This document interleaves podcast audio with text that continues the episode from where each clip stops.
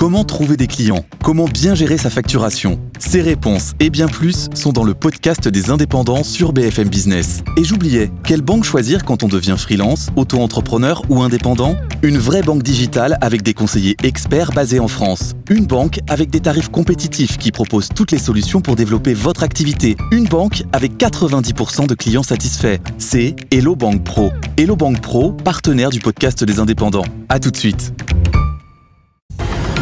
BFM Business présente la grande interview. 19h47. Alors ça y est, cette fois, ça se confirme. Les Français reviennent vraiment au cinéma et on en parle tout de suite avec Marc-Olivier Sebag. Bonsoir. Bonsoir. Alors vous êtes délégué général de la Fédération nationale des cinémas français. Alors le chiffre euh, que je vais citer n'est pas anodin. En avril, on a fait un peu plus de 19 millions d'entrées, ce qui veut dire que pour la première fois, on a dépassé les niveaux d'avant-crise. Est-ce que la crise est derrière nous?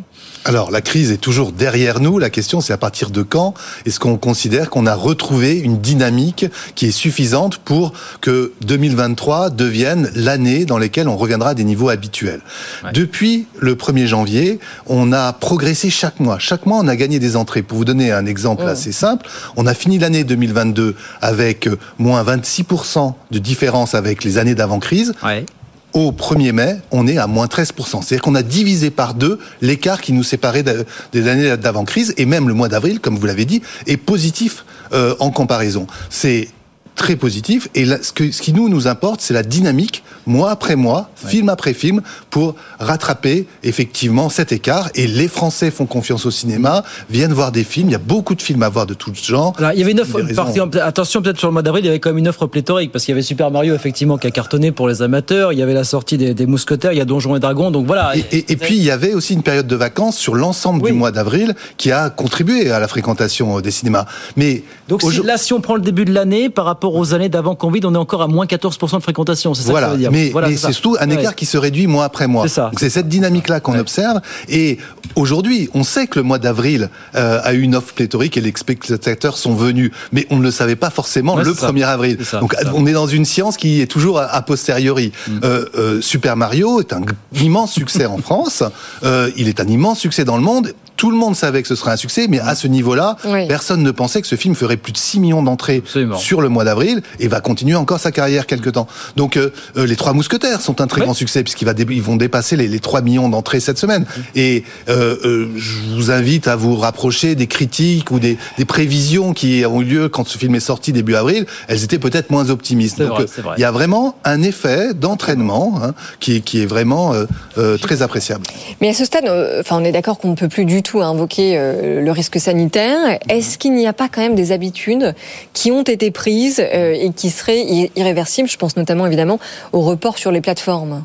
Ben, nous ne pensons pas, puisque d'une part, les, les, Français nous le prouvent en venant au cinéma massivement. Et puis, souvenez-vous, en 2019, euh, les plateformes étaient déjà très présentes. Netflix avait plus de 5 millions, 5 millions d'abonnés. Donc, on n'est pas. Est-ce que ce ne sont pas un peu plus ancrés dans notre quotidien pendant la crise? Et puis, effectivement, comme disait Audrey, tout ça est irréversible désormais. Elles sont dans notre quotidien mais vous savez, euh, le cinéma a l'habitude d'avoir des concurrents, je mets des gros guillemets parce que nous ne les vivons pas comme des concurrents, mais en tout cas d'autres médias qui diffusent des films ou d'autres choses hein, que des films, hein, du sport, des séries, etc. Depuis que le cinéma existe, il a vu arriver plein d'autres euh, médias. Euh, on parle de la télévision, l'offre multichaîne, Internet, les réseaux sociaux. Tout ça, ce sont des concurrents du, dans le temps disponible qui permettent de faire autre chose que d'aller au cinéma et aussi autre chose que de regarder la télé. Votre c'est qu'on arrivera un moment, un jour, où on retrouvera les niveaux d'avant-crise en termes de fréquentation des salles. Vous le pensez, ça, Marc Eh bien, non seulement on le pense, vous le pensez vraiment. On le prouve, les chiffres sont là. Alors, donc, encore moins 14%, mais vous dites, effectivement, l'écart se réduit. L'écart se réduit, et le mois d'avril est, au-dessus et positif. Mm. Donc, quand on regarde les films qui vont sortir cette année, hein, euh, alors on peut citer les, grands films américains comme Indiana Jones, le film de Martin Scorsese, il y a eu toute l'offre qui va aussi être mise en valeur par le Festival de Cannes, qui ouvre euh, dans dix jours. Donc, euh, nous, on est très optimiste. Il y a aussi un, un rendez-vous avec Dune 2, hein, le, la Oui. suite de Dune, le film de Denis Villeneuve. Il y a un- un- la suite des Trois Mousquetaires qui aura lieu, qui va sortir à la fin de l'année. Puis beaucoup de films à réessai, beaucoup de films pour tous les publics. Nous, ce qui nous rassure par rapport, et ce qui nous encourage par rapport à ce que vous dites, c'est qu'on voit que ce n'est pas le succès d'un seul genre, c'est pas le succès uniquement des films américains. Beaucoup de films français ont un grand succès. C'est aussi le succès des films à réessai. Et je vous en citerai qu'un, par exemple, un dessin animé pour adultes qui s'appelle Suzume, qui est sorti il y a quelques semaines et qui a déjà atteint plus de 500 000 entrées. Le réalisateur avait fait un autre film qui s'appelait Your Name. C'est pas non plus le film le plus euh, euh, évident, c'est assez oui, exigeant et pourtant oui. Il rassemble un grand public. Mais il y a eu beaucoup euh, d'aides qui sont venues à la fois de l'État et puis aussi des collectivités locales qui ont permis à certaines salles de cinéma de survivre. Aujourd'hui, combien euh, avons-nous de salles de cinéma en France? Parce qu'on en a, Il y a- perdu aussi, surtout, c'est ça. là. Eh bien non, nous n'avons pas perdu de salle de cinéma en France. Alors, Grâce aux aides dont vous avez parlé, effectivement, aucune salle n'a fermé en France. On est à plus de 6000 salles de cinéma, 2000 cinémas qui regroupent toutes ces salles. Mais par exemple, dans des pays où les aides ont été beaucoup moins intenses, aux États-Unis, ben, il y a 2000 salles qui ont dû fermer. Sur Ouais. 36 000, hein, mais 2000 quand même. Donc, euh, Aujourd'hui, euh, l'offre est là. On est dans la, culture est un domaine de l'offre. hein. Si vous proposez du loisir culturel, vous proposez du divertissement, vous proposez de la culture, eh bien, les Français sont là, les spectateurs sont là. Et euh, aujourd'hui, on a une offre large. Beaucoup de films français. La part de marché du cinéma français est supérieure à celle du cinéma américain. Des films américains qui séduisent énormément. Même si Super Mario, bon, euh, le film, hein, donc j'y reviens, a été fabriqué en France dans sa grande majorité dans des studios qui sont dans la région parisienne. Eh bien, euh, euh, tout ça fait que c'est un, un cocktail, un mélange qui séduit les spectateurs. on parlait des VOD évidemment désormais incontournables. Il y a, alors il y, a, il y a toujours un sujet autour d'une évolution de la chronologie des médias. Vous avez vu que Disney fait un lobbying terrible depuis des mois et des mois pour remettre à plat encore tout le système, encore et toujours. Est-ce qu'il y a une crainte pour vous que la chronologie des Eh bien- médias vous soit encore plus défavorable finalement dans Eh bien, les cette tendance que vous signalez, elle est dé- désormais derrière nous, puisqu'il y a eu des, des changements, des opportunités différentes que les studios ont prises. Euh, euh, par exemple, la semaine dernière, dans le grand congrès des salles de cinéma qui a lieu Ouais. aux États-Unis, où nous étions, le patron de Warner a, a- a eu un, un cri du cœur en faveur des salles de cinéma, en disant voilà, c'est il faut d'abord être au cinéma, parce que sinon c'est là, parce que c'est là où on crée de la valeur.